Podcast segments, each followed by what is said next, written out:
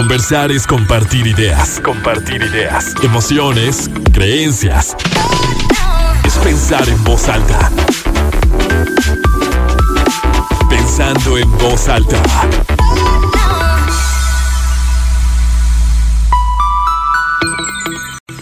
¿Cómo están? Muy buenos días, bienvenidos a Pensando en Voz Alta, soy Lucía Olivares, los saludo con muchísimo gusto. Este sábado 7 de agosto de 2021 son las 11 de la mañana en punto, tenemos 23 grados centígrados en el centro de Torreón, todavía un poquito de lluvia hoy por la mañana, rico el clima, siempre se agradece. Y bueno, hoy vamos a hablar de algo que creo que a muchos nos gusta, nos entretiene, nos atrapa, nos cautiva, nos trauma de repente, nos emociona, que son las series de televisión. El tema de hoy tal cual es géneros narrativos en las series de televisión. Voy a tener el gusto de conversar con Alejandro Rodríguez. Él es escritor y además, bueno, le fascina el cine, las series y nos va a decir, a ver, ¿por qué empezó, cómo empezó el apogeo de las redes? cuál es la narrativa que tienen algunas o las diferentes tipos de narrativas y cómo sabe él, por ejemplo, qué serie es buena y cuál no. Creo que también en gusto se rompen géneros, ¿no? La crítica, así como lo dice mucho Héctor Becerra en Filmanía y demás, bueno, es que hay de gustos a gustos. Puede ser que una película, en cuanto a la narrativa, la historia, la trama, los efectos, en la parte técnica no sea buena o no esté bien ejecutada o que no como que no condicione o que, eh, que la narrativa tenga ciertas lagunas, como ciertas pausas que dices, de repente aquí no sé cómo llegamos a esta otra parte. Sin embargo, hay quien, a pesar de fallas muy evidentes para la crítica, pueden decir que les fascina una película. Al final de cuentas, son gustos y creo que vamos eligiendo dependiendo de el momento en el que nos encontramos. Me parece que es un poco como la música o las canciones. Si estamos dolidos, híjole, escuchas una como esta, la de que lloro, y bueno, te picas, ¿no? O imagínense algo de, de nodal, botella tras botella. Te picas. Y si estamos, obviamente, por ejemplo, en, una fiesta o en otro mood, no sé, que no nos pongan a Sebastián Yatra. Depende de con lo que vas conectando. Igual y les los invito a que hagan este ejercicio, que veamos o que tratemos de repasar a lo largo de los últimos años qué tipo de series hemos estado viendo y si coincide un poco con nuestra personalidad, que obviamente tendría que coincidir con nuestra personalidad, con nuestros gustos en general y como los momentos de, la vida. ¿Y por qué la eliges? Porque yo creo que también, por ejemplo, si tienes un trabajo muy estresante o estás en una situación complicada de tu vida, quieres ver o algo similar o todo lo contrario. Yo les, les preguntaba, hacía encuestas en, en mi cuenta de Instagram sobre qué tipos de series prefieren cómicas, históricas, de romance, de época, de acción, policíacas y bueno, de medicina, que también hay muchas, de ciencia ficción, dramas. ¿Qué es lo que prefieres? Ahorita vamos a estar platicando un poquito sobre, sobre ello y como siempre les pedí que me enviaran sus testimonios, que me platicaran cuáles son sus series favoritas y por qué. Así que bueno, los estaremos escuchando. Gracias como siempre. Ya listos para hablar de series de televisión, ya quiero que llegue Alejandro Rodríguez para platicar de todas las series que nos han encantado, que nos fascinan. Escríbanme también cuáles son sus series favoritas y vamos a arrancar con David que nos platica de la suya. Pensando en voz alta. Fíjate que hoy les quiero hablar de la serie Mindhunter. Es adictiva, interesante y muy entretenida. La trama te va a sumergir en los años 70 cuando el FBI comenzaba a perfilarse como la agencia de inteligencia por excelencia para cazar las mentes criminales más peligrosas del país.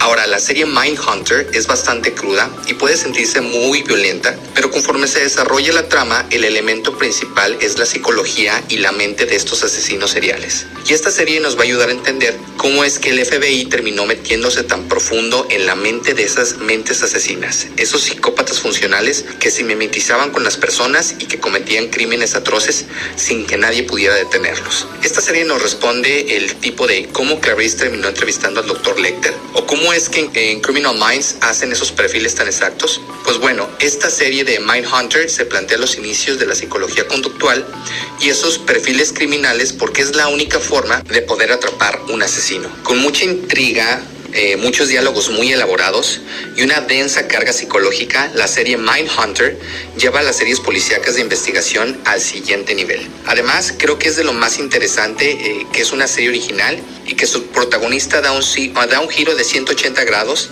al pensar como un asesino. En verdad, esto lo empieza a afectar en su vida y bueno, la verdad, eh, tienen que verla, una gran serie de David Fincher.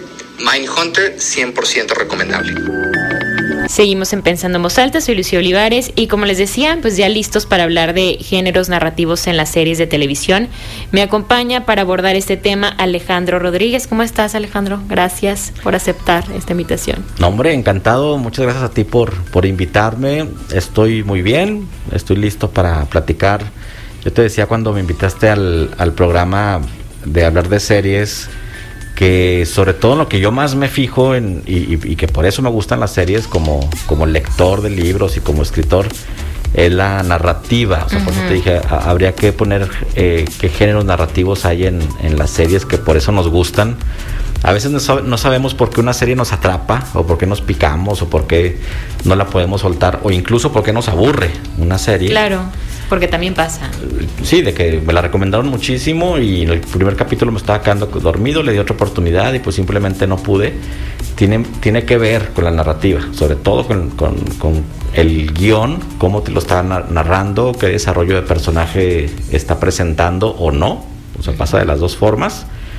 Y eso es eh, quizá como pueda servir como, como guía de, de, también en qué fijarse en las series eh, porque no nada más es la anécdota como cual, sino cómo cuentas esa anécdota. A ver, y si ya partimos de ahí, ¿qué tipo de, de guiones o de narrativa crees que es la que suele atrapar más, como al común denominador?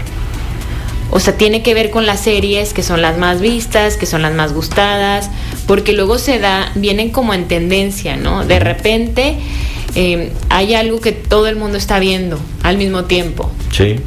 Y, forzosamente es porque es una muy buena serie o es como por esto, porque es algo que, que, reúne, que puede atrapar a, a, una mayoría o porque es la serie que, que, es la nueva, que es la que está de moda, o a qué lo adjudicarías? No, son muchos factores. Hay, hay series de moda que no son buenas. no, nos vamos por eso, por eso la pregunta, porque si hay algunas series que dices, pues no, o sea, todo el mundo la está viendo, pero no la quiero ver. si vemos todo el mundo la de Luis Miguel, por ejemplo, los domingos en la noche del estreno, y sabemos que está, Astorga me está echando carrilla. Bueno, sabemos que es puro chisme y que la estamos viendo por otros motivos que no son la narrativa. O sea, que no, no, te está presentando un producto de, de calidad, aunque la temporada 1 a mí me sorprendió, ¿eh? El, el, contexto sociopolítico de México, de López Portillo, lo presentan bastante. Ya es como una sublectura, pero... Sí, la segunda fue más chisme. Uy, sí, es muy floja la, la segunda temporada. No, yo creo que tiene que ver con, con, primero con la novedad, con la originalidad. O sea, al final de cuentas hemos recibido muchas historias desde niños en películas, en series, en libros, en cuentos, en cómics.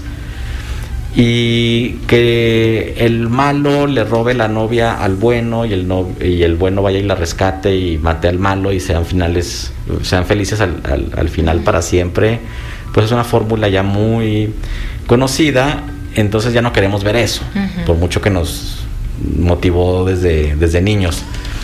Por ejemplo, una característica de Game of Thrones, que es una serie, bueno, de HBO, que de las cinco mejores en la historia, eh, hay una dinámica muy padre que también tiene Lost, por ejemplo, aunque Lost es una serie menor en, comparación a Game of Thrones, es que no hay personajes buenos ni malos, hay humanos. Y el humano es bueno y es malo. Sí. O sea, dependiendo de las circunstancias y dependiendo de dónde te encuentres y en qué época de su vida. O sea, todos somos luz y sombra. Y esta característica de que yo soy el héroe y nada más soy el héroe y tú eres el villano y nada más eres el villano y vamos a pelearnos. Eh, en, la narrativa actual ya no existe, ya más bien es por qué te estás comportando como villano, en qué circunstancias, en, en, los lo vimos, porque luego había personajes que te caían muy gordos y los odiabas en la temporada 1 o 2 y en la 3 o 4 ya eran tus personajes favoritos. Claro. Y eso pasa en Game of Thrones también. Porque ahí es, la construcción del personaje, ¿no? O sea, me parece que luego es, es un poco hacer esto. Y creo que desde hace algunos años hay incluso películas que se han dedicado como a justificar eh, la villanía de, de, ciertos personajes de, de antaño, ¿no? O sea, de, de, haber, narrar un poquito más de, de la historia de la vida personal de, de algún personaje y, y no ponerte en la historia el papel que juega, porque creo que así es hasta cuando platicamos algo, ¿no? Mm, en la forma, como se dice, pues todos somos el villano en la historia de alguien. Creo que sí, si yo me pongo en estos momentos a platicar de un episodio de mi vida, habrá personajes que fungieron o, tomaron el papel de, del villano en ese momento. No significa que sea una persona mala, que me parece, para, o sea, para empezar como muy ambiguo el malo y el bueno, ¿no? Que sea una persona, ok, mala. Y que la riqueza de un personaje es justo eso, cuando te permites explorar como hasta toda su psique, sus condiciones sociales, familiares, y así se da como una comprensión. Y es muchísimo más amplio y más justificado la, la situación en la que se encuentra cada quien. Y también, por ejemplo, en la serie Lost, es dependiendo de lo que expones a las personas. Digo, la condición en la que, se, en la que están expuestos, ¿no? Creo que eso dice mucho. Sí, sí, ¿no? todo lo que dices totalmente de acuerdo. No hay, hay, hay matices y, y, en determinados capítulos alguien actúa como villano o como héroe, pero son muchas las circunstancias las que te llevaron a actuar así, o sea, de, anteriores. Y, además las circunstancias que te hacen ser el villano, tú puedes identificarte con esas circunstancias y, y de alguna forma dar luz verde a que esa persona sea villano. Pasó mucho con Breaking Bad, con, con el personaje de Walter White Walter White eh, es, es, alguien de un esposo sumiso, un maestro sumiso también, que los estudiantes lo hacían como quieran y que obedecía y nada más a ser el, capo mayor de la mafia de Estados Unidos, al menos del sur de, de, Estados Unidos, ¿no? de Nuevo México.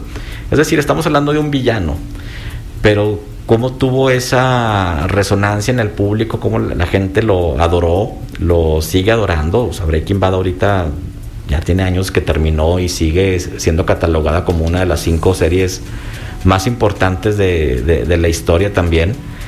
Pero cuando la gente se identifica con alguien que en, lo moral y en lo ético eh, transgrede las reglas y aún así lo apoyas y aún así quieres de alguna forma que triunfe, aunque esté haciendo el malo. En que pues lo que pasó con la casa de papel. Ándale. ¿No? Es un gran que también era el por qué todos estamos apoyando a, a estos ladrones, ¿no? Que, que, o sea, ciertamente, pues eran como delincuentes, pero estaba muy justificada, se justificaba mucho como sus historias, ¿no? El por qué estaban allí. Y a mí sí me pasó 100% que yo quería que el plan saliera perfecto, ¿no? El puñetero plan saliera perfecto. y, y sí es impresionante cómo la, la narrativa, o sea, te lleva a estar en contra de la policía, en contra de las autoridades, y los ves a ellos como los villanos porque tú estás defendiendo el plan que salga a la perfección. Entonces te va llevando y, y creo que ahí es como eh, que realmente quien, quien escribe o sea, está logrando su objetivo, ¿no? Sí, son, son personajes muy bien diseñados. Lo que pasa con la Casa de Papel es que era para dos temporadas, o sea, se, se pensó Sí. así. El éxito de... Yo no vi las demás. No, yo las estoy viendo, falta la, la sexta, ya parece que ya va a terminar. Bueno, cada evento está dividido en dos temporadas. O sea, este robo a la Casa de Papel o la Casa de. Moneda eh, se divide en temporada 1 y temporada 2. 3 y 4 es otro episodio y estamos en 5 y por terminar la 6. Pero el- no hay producto de Netflix que vaya que tiene grandes productos que sea tan visto y tan redituable como la Casa de Papel. A nivel mundial es la que más en más países se ve. Wow. Lo han tenido que alargar porque la demanda es tanta que, por supuesto, ha bajado la calidad, pero tienen que seguir ofreciendo a la gente que, que lo pide y desesperadamente. Pero este ejemplo es muy bueno porque dentro de estos eh, ladrones también e- es un grupo de personas donde hay buenos y malos, digamos. Ento- todo esto entre comillas. Y tú dices, bueno, a mí me cae bien Río y Denver y Tokio, pero Berlín Berlín, ay, yo me enamoré de Berlín, Es impresionante. es a donde iba. Sí, ¿no? es a donde iba, es el villano. Sí, y es un narcisista terrible. Y es un narcisista enorme. O sea, enorme, gigante, pero tiene, digo, es que también es un gran actor. O sea, el actor Pedro Alonso a mí me fascina porque me parece un artista en toda la expresión, o sea, en toda la extensión de la palabra, escritor, pinta, me parece una persona sumamente elegante, con una voz como, o sea, muy aterciopelada, muy de caballero antiguo. Sí, a- Así como- pero además como muy sexy. O sea, como que toda su personalidad me parece así, muy inteligente, muy brillante, muy misterioso, muy sexy, muy e, no, no sé, todo me encanta. Pero y también, por ejemplo, allí yo me di cuenta de que wow, o sea, es súper narcisista, como por qué me puedo yo embelezar con esta persona, ¿no? Pero creo que también tiene la serie muchos momentos en los que él se muestra como con cierta sensibilidad, que sé que es una sensibilidad como mal encausada, pero que atrapa. Ahí es el, el punto de inflexión. ¿eh? También lo vemos con Sawyer en Lost. Ajá. Este güero. Sí. Es que la vi hace mucho, pero e- era el Es que villano. Lost es muy vieja. Es, es muy vieja. Son los villanos que a todo mundo caen gordos y cuando empiezan a mostrar la sensibilidad y el lado humano y que todo lo que hicieron fue por miedo y por Sí. heridas que tuvieron De de, la infancia. Ahí van todas las mujeres y se enamoran de Sí, tanto sí, de. Sawyer como de Berlín. Es que, ojo, la vulnerabilidad enamora. Tómenlo, anótenlo. Tómenlo en cuenta. Sí, porque por lo general cuando, cuando muestras, creo que eso, si pasa, si nos puede pasar en la televisión, nos puede pasar en la vida real también. Pero dependiendo de cómo lo tomes. O sea, que cuando cuando tú ves a un personaje que luego ya se abre, te entra, o sea, literal, como que logras como identificar y empatizar o comprender mucho. Eso nos falta a veces en nuestras relaciones como interpersonales. Sí, bueno, y, y al final de cuentas es algo que, que se da, o sea, que no lo decides, ¿no? Ajá. O sea, es, un- es una cuestión de, pues no de química, porque al final no, no, no están De los cuerpos ahí. tal vez. Pues, o, o- o- o de tener como una resonancia en las cosas que tú has vivido y sentido con, Sí, con este sí, que no pasa con todo mundo. per- personaje. Tan es así, y voy a spoilear, pero ni modo, porque esta serie ya es vieja y si no la vieron, muy mal, tuvieron que haberla visto. Casa de Papel. Berlín, el, el- este personaje muere en- al final de la temporada 2. Sí, que es terrible. que No, muerto. no, no lo sostiene la serie no tenerlo. Sí, Entonces, temporada 3 y temporada 4 tienen que irse a estos flashbacks que están haciendo con, que este es un género narrativo, los, los flashbacks, irte a, a de dónde viene este personaje, qué hacía antes de este suceso del robo de banco, cómo fue que llegó ahí, y tienen que meter a Berlín otra vez, porque la serie no resiste esa ausencia.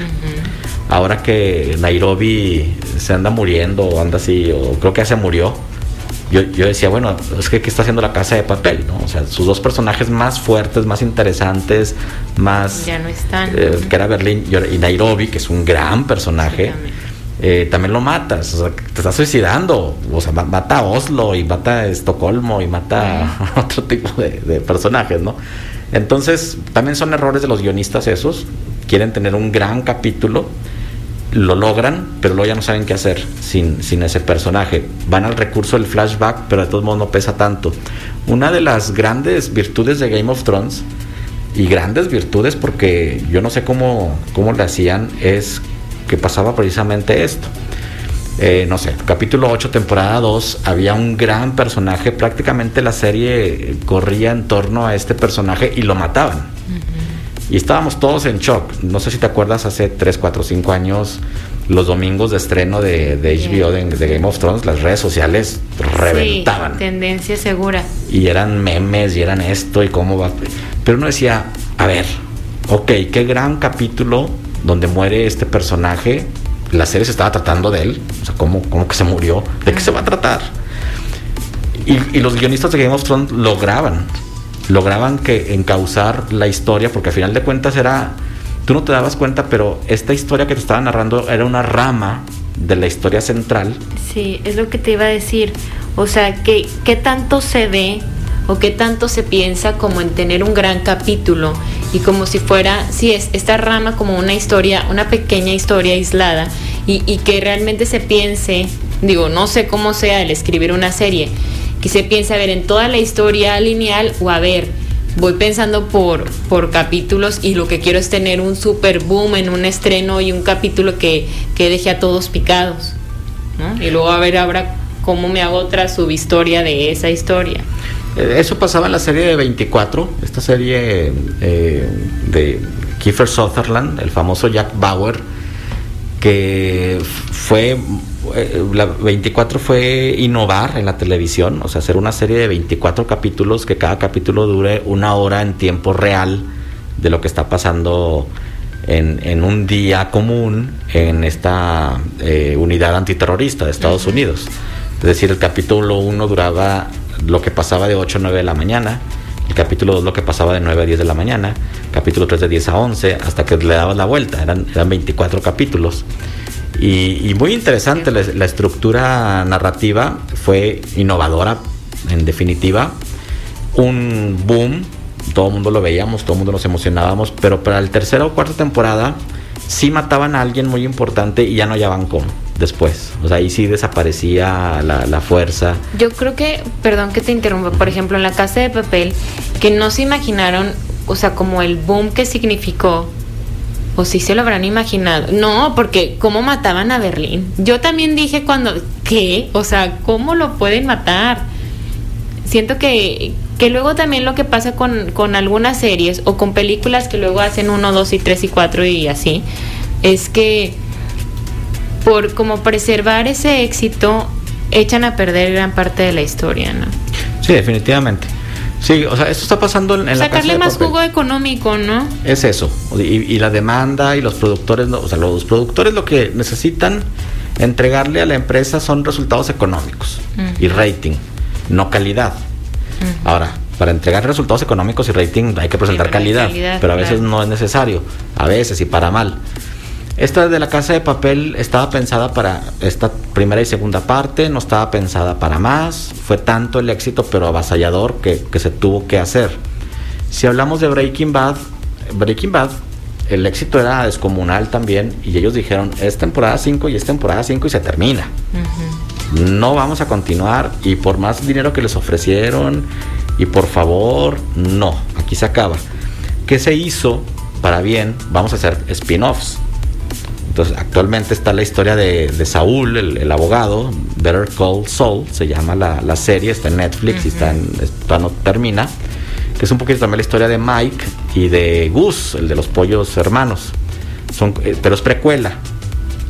Pero está muy bien hecha y está muy justificado el, el cómo esta de Better Call Saul se va a empatar con Breaking Bad, va a llegar un momento en que se van a juntar y ya, ya vas a ver la historia completa. Eso es muy inteligente de hacer a darle una continuidad de temporadas y temporadas y temporadas y que ya después ya no hayas que contar y que termines como Grace Anatomy temporada 24 y otra vez lo mismo y, ya no hay nadie de, de, la, de la temporada 1, 2, 3 Sí, ya, nos queda un doctor, o una enfermera por ahí. Sí, porque también eso pasa con los actores que luego cuando son series que tienen N cantidad de temporadas que dicen, bueno, yo también ya quiero hacer otras cosas, ¿no? Tampoco quiero estar aquí no sé cuántos años haciendo exactamente la misma historia.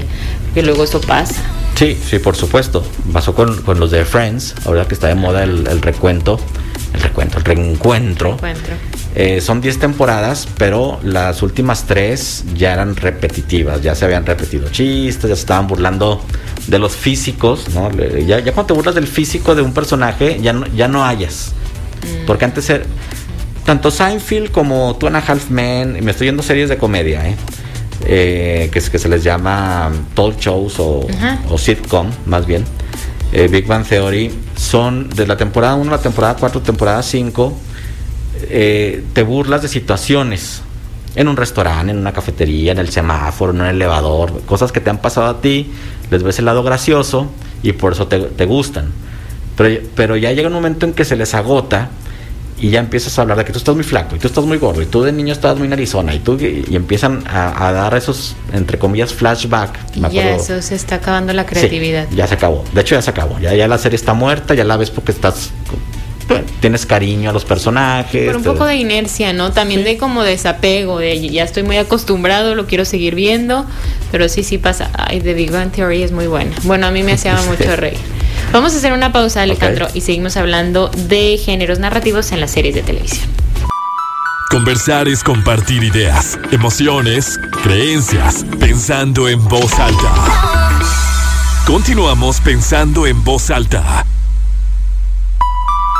A mí una de las series que más me ha gustado es The Gilmore Girls, que fue de Warner y la pasaron, bueno, todavía sigue estando en algunas plataformas y que narra la relación entre una madre y una hija. Este, obviamente la hija va creciendo, este, entra en la adolescencia, se va de la ciudad, de donde viven y también habla mucho de la relación con los abuelos, como como ella tiene que, como mamá tiene que irse dando cuenta que a veces es muy pasalona o a veces es muy estricta, o sea, como ir viendo a través de su hija lo que ella misma va haciendo, como ella a través de su hija se va entendiendo a sí misma también. Y pues la parte de, de no negociar lo que para ti es importante. Es una serie que a mí me encantó y, y la verdad, explorando el tema familia es, es, bueno, tiene unos valores muy lindos y a mí siempre, por ejemplo, el lugar donde está grabado, que es un pueblito obviamente en Estados Unidos, bueno, yo ya me quería vivir allá, así que espero que mucha gente la pueda ver y coincidan con esta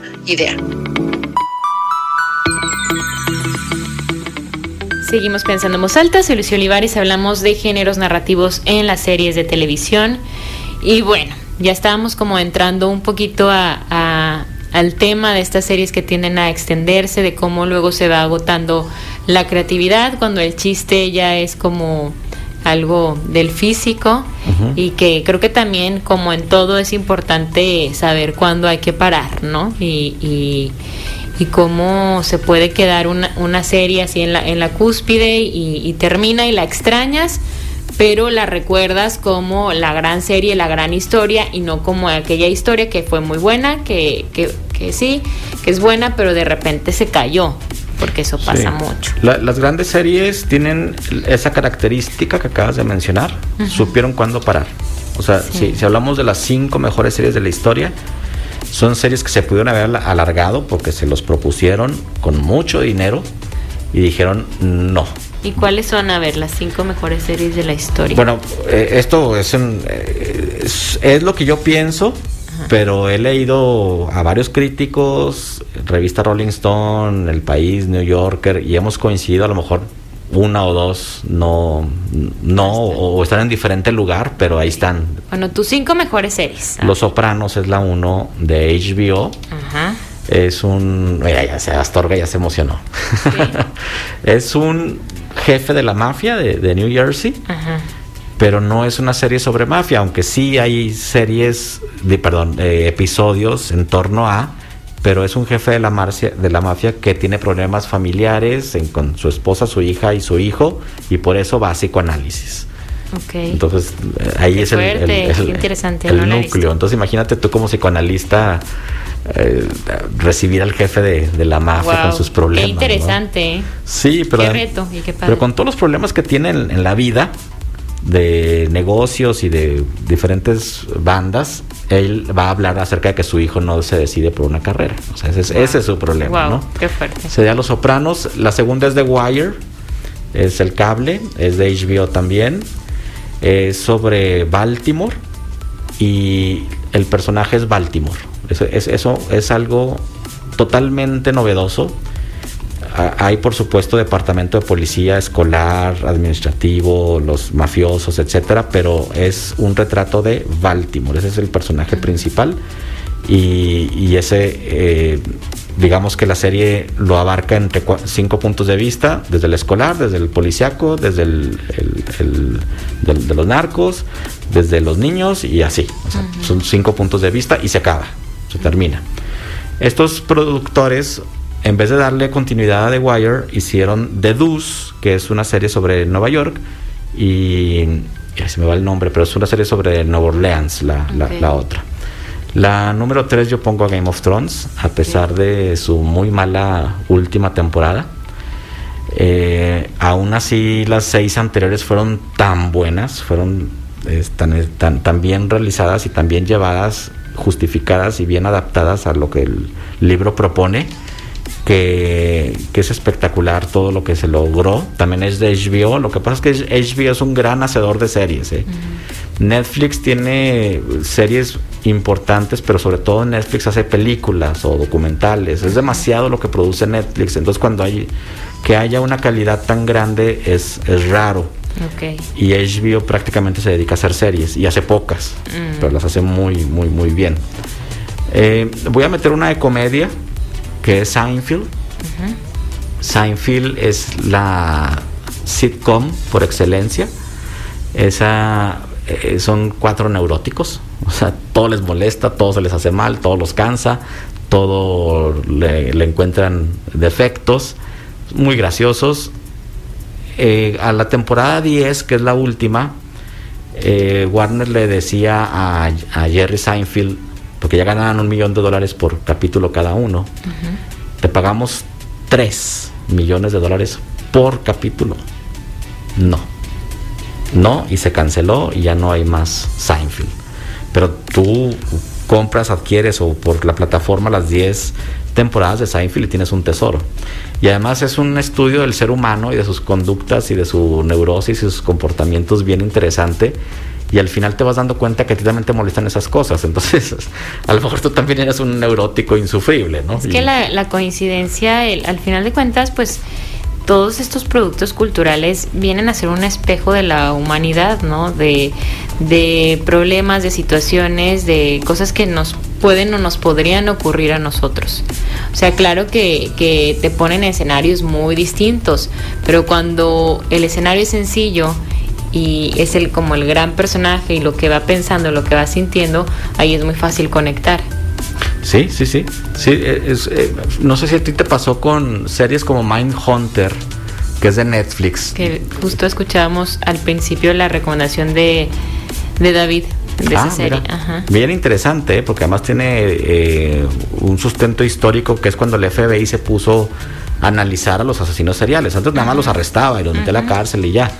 Y decían, bueno, ¿y por qué hacen esto? ¿Y por qué empiezan ellos a matar nada más a mujeres o nada más a viejitos o, los matan pero nada más con cuchillos y no con pistolas sino con una cuerda.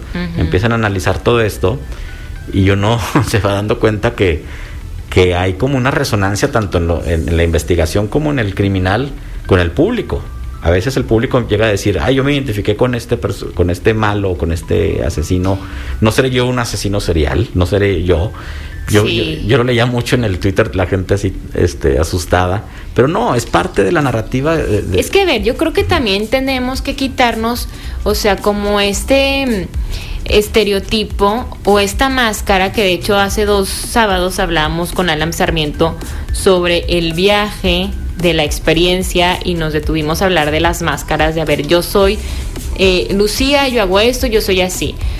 O sea, es que somos capaces de hacer el ser humano. O sea, cuando hay grandes crímenes que dices, ¿cómo? O sea, pero si esa persona se veía tan... O, no crímenes. Que te sorprenda como alguna reacción de una persona. O por ejemplo, que a mí me pueden ver muy tranquila. Y que de repente puedo estallar en cólera. Y es como que, ay, pero bueno, igual y no. Alguien que si fuera demasiado callada o así es que, a ver, somos seres humanos y a todos nos puede ocurrir y a todos tenemos algo adentro que no alcanzamos a ver. Muchas veces ni siquiera tú mismo te das el permiso de descubrir y de sentir, o sea, de darte cuenta qué es lo que estás sintiendo. Creo que allí es cuando, cuando, cuando viene el descontrol, desde una ignorancia propia. estoy hablando en términos generales, porque creo que esta parte de la humanización es lo que ha hecho que también series como de, de narcos, de narcotraficantes o de delincuentes reconocidos en nuestro país o, o, sí, en general de, de tráfico, de, de, drogas, de asesinos y demás, sean tan vistas. Y que y que empatices con la persona y que te, te den ganas de entender cómo se, cómo se vive, o sea, bueno, como seres como la Reina del Sur o, o mismos narcos y demás, que, que, también había una compañera, Susana, que decía que le fascina, o sea, que le gustó mucho la serie de narcos, y luego se dice como con cierta, hasta con cierta pena, porque decir, ay, porque me va a gustar, pero no es porque te guste la narcocultura, creo yo, digo, habrá quien sí los vea porque le gusta la narcocultura, pero también es como, a ver, husmear o indagar en esa en ese contexto y en esa vida y a ver qué pasa y qué los mueve a hacer lo que hacen. Muy de acuerdo. ¿No? En todo Porque creo que, o sea, eso, eso a mí me fascina y eso me ha pasado, por ejemplo, ahora que te platicaba que estoy viendo New Amsterdam, que es una serie de un hospital público de Nueva York. Y yo nunca había visto una serie de, pues, de medicina o de hospitales y demás este que hay muchas, decías, de Grey's Anatomy y demás. Doctor House es así como la gran Doctor House, sí, esa sí la he visto un poquito. Pero hay una que se llama Good Doctor también. Sí, de Good Doctor. Eh, Pero bueno, en esta de New Amsterdam yo la empecé a ver porque fue literal una recomendación de Netflix, me aparecía ahí primero. Y me gustó mucho, me atrapó porque decía, wow, como la vocación de la gente, lo que les motiva a, hacer lo que hacen y, como una vida de mucha entrega, ¿no? O sea, un doctor o un director de un hospital público que tiene que estar 24/7 literalmente allí y que tiene estas ganas de, de ayudar, que el personaje Max, que es el director y es el principal, tiene una frase que me fascina porque siempre está diciendo, ¿cómo puedo ayudar? How can I help?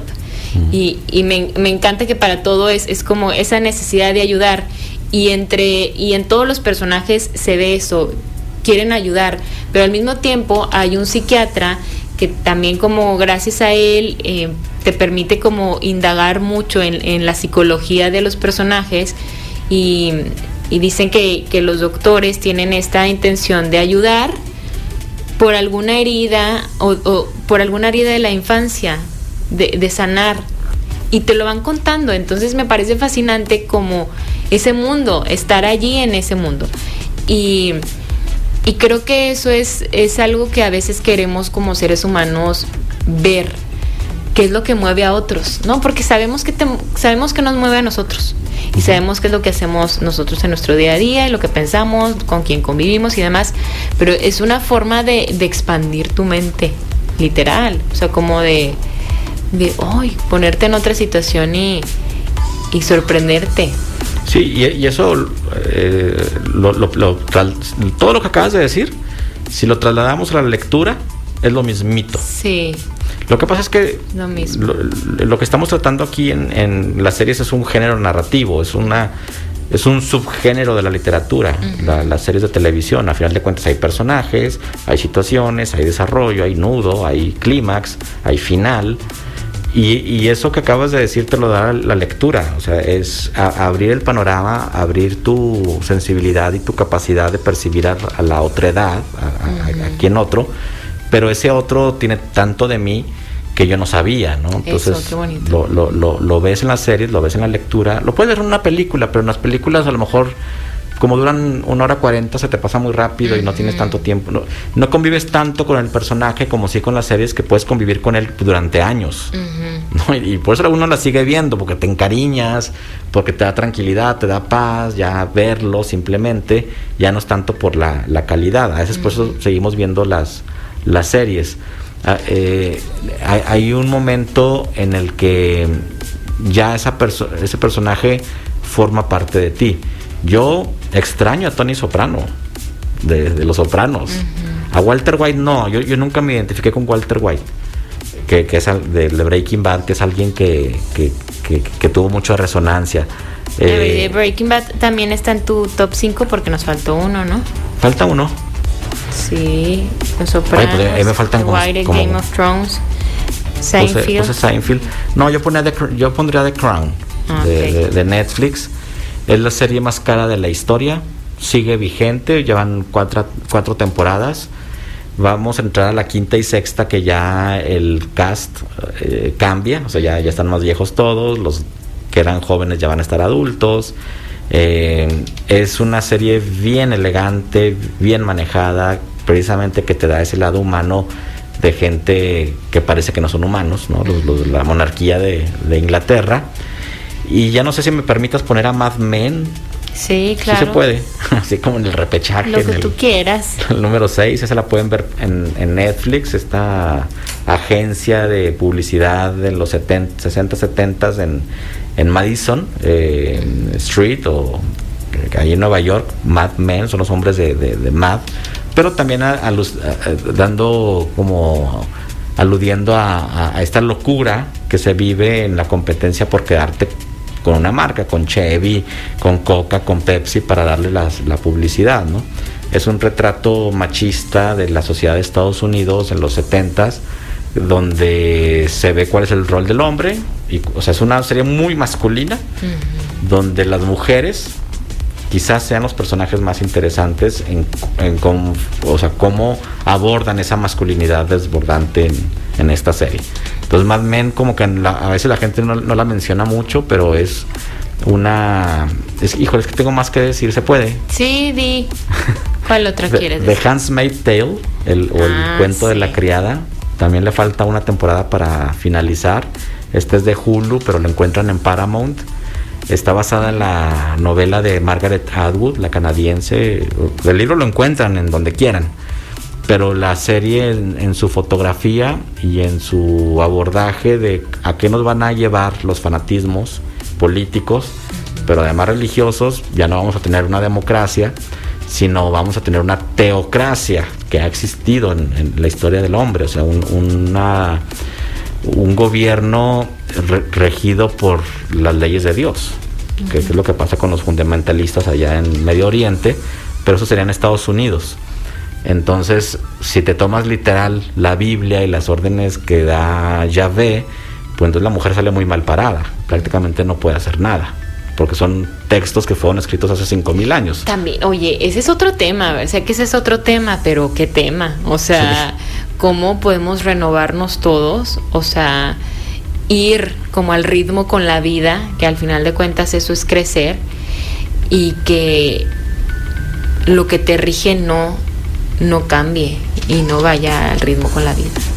No, bueno, es que si, si dice, vas a lapidar a una mujer que mintió y lo tomas al pie de la letra, pues no lo puedes hacer. Con las leyes actuales es. Sí. Y ya deja tú de las leyes, Sí. lo moral y lo ético. Sí, sí, sí. Pero aquí en, en el cuento de la criada dicen, bueno, pues ¿qué dice? Y dice y hay que hacerlo. Pero, sí, qué fuerte. pero el fanatismo te lleva a eso. El ¿eh? O sea, fanatismo te lleva a eso. Margaret Atwood es lo que les está advirtiendo a Estados Unidos. Oigan, se están yendo muy a la derecha o muy a la izquierda y están tomando al pie de la letra lo que se está diciendo el, el político. Y al rato vamos a terminar en esto. Toda la literatura y las series, las creaciones literarias, muchas veces son una advertencia de lo que podría pasar. Ajá. Creamos en, en el amor, oigan. Creamos en el amor, que Pues eso sí. nos rija. Vamos a hacer una pausa Sí, sí, sí. y regresamos. Seguimos pensando en voz alta, hablamos de géneros narrativos en las series de televisión y ya en estos cinco, menos de cinco minutos que nos quedan, Alejandro, vamos a hablar, a aprovecharlos para mm, como tratar de entender este apogeo y este fenómeno por las series de televisión. Porque tú citabas al principio, por ejemplo, Lost, que yo me acuerdo de esa serie, la, la veía mi mamá, mucho, mi mamá ve muchas series, pero fue hace muchos años y sí había mucha gente que veía Lost, pero ahora yo creo que sería difícil encontrar a alguien que no esté viendo una serie de televisión. ¿A qué se lo adjudicas o qué estará pasando? ¿Qué pasa con las series? Se lo adjudico a la disponibilidad, ahí están Mm, las plataformas. Los que tenemos cinco o seis plataformas, pues olvídate, o sea, no, no tenemos el tiempo para ver lo que se nos ofrece. Yo tengo Disney, Paramount, Amazon, HBO, Netflix, Apple TV, ¿no? Entonces, de que tienes series, las tienes. Antes había que irlas a rentar o te esperabas al estreno del día, que creo que es como vio tu mamá la, la de Lost. Los Ujú. domingos estrenaba, Sí. los sábados, y ahí estábamos todos en la tele. Pero mira, uno piensa que no, pero toda la vida hemos visto series. Y lo que pasa es que la palabra series se refiere a serial, Seriado. Seriado. O sea, no sé si te acuerdas, los lunes Dividido. veíamos por decir Alf, los martes Beverly Hills, los miércoles Los Años Maravillosos, los jueves Grey's Anatomy, los viernes y, y- y veíamos series y no nos dábamos cuenta. Nosotros veíamos televisión, pero realmente sin darnos cuenta vimos temporadas completas de muchas, de muchas series menores a lo que está produciendo ahorita. O sea, no estaba el boom de producción, de actores, de directores que, que tiene ahorita cualquier plataforma, porque ha emigrado el talento a las películas a, a la Sí, televisión. eso también, que hay grandes actores. Si tú hacías tele era porque no brillaste en el cine. O sea, fue así como que, bueno, hice esto y qué padre y me gané dinero y soy famoso, pero, o sea, que me quede claro que no brillé en el cine. Ahora vemos en HBO una gran serie que se llama Big Little Lies, Uy, donde está Nicole Kidman, Sí. Reese Witherspoon, Meryl Streep, o sea, ¿de qué me estás hablando? no La gran actriz de, de los últimos 40, 50 años. Y, y ella pidió estar en esa serie, o sea, fue así como que, oigan, yo no he hecho serie, a mí me falta. Vimos a Al Pacino en, en otra serie de, de Amazon. eh, y, y así nos vamos, o sea, es, es algo que tiene un apogeo por los directores que lo están haciendo, por la calidad y por el alcance. Antes ver una serie, la veías en la televisión si la cachabas, que ahí estaba, o ibas y la rentabas, pero ahora yo creo que vemos un 70-30%, o sea, 70 series y 30 películas. Y a lo mejor me estoy yendo alto con las películas. ¿eh? El alcance, yo creo que eso tiene mucho que ver, porque ahora si quieres que alguien se haga realmente famoso, o sea, que haga una serie de televisión, ¿no? Sí, sí, sí, sí. O sea, porque eso pasa, creo que convives tanto con el personaje y que, y que aunado a las redes sociales, o sea, como que viene en- como en compañía, que lo ves y luego lo sigues en redes y te empapas un poquito más y es lo que se ha- hace que se hagan como las grandes figuras o que justo eso, que los quieras, o sea, que se dé una relación así como pues sí, fraterna, como de, de cariño. Creo que eso está pasando mucho. Pues bueno, el tiempo siempre es corto con, Sí. contigo, Alejandro. Ojalá que nos encontremos en otra ocasión, que ya nos pongamos así como a, a, a hay que hacer como una encuesta de qué series platicamos y este que sea como una introducción para, para otras ocasiones. Como Sí, por supuesto, ya sabes tú que al final del año yo siempre hago mis listas de lo mejor, de lo peor, en libros, películas y series, pero bueno, de lo que tú quieras Pues ya platicamos. lo dejamos como un hecho. hay, hay tema, hay Sí. disposición y encantado que me hayas invitado, Lucía, muy, muy contento siempre. No, igualmente yo encantada de, de tenerte. Entonces ya un hecho a finales de año, en diciembre, platicamos Órale. de más series. Muchísimas gracias a David Pantoja en los controles. Gracias por supuesto a ustedes. Soy Lucio Olivares. Nos encontramos el lunes con la información. Conversar es compartir ideas, compartir ideas, emociones, creencias. Es pensar en voz alta. Nos escuchamos el próximo sábado. Pensando en voz alta.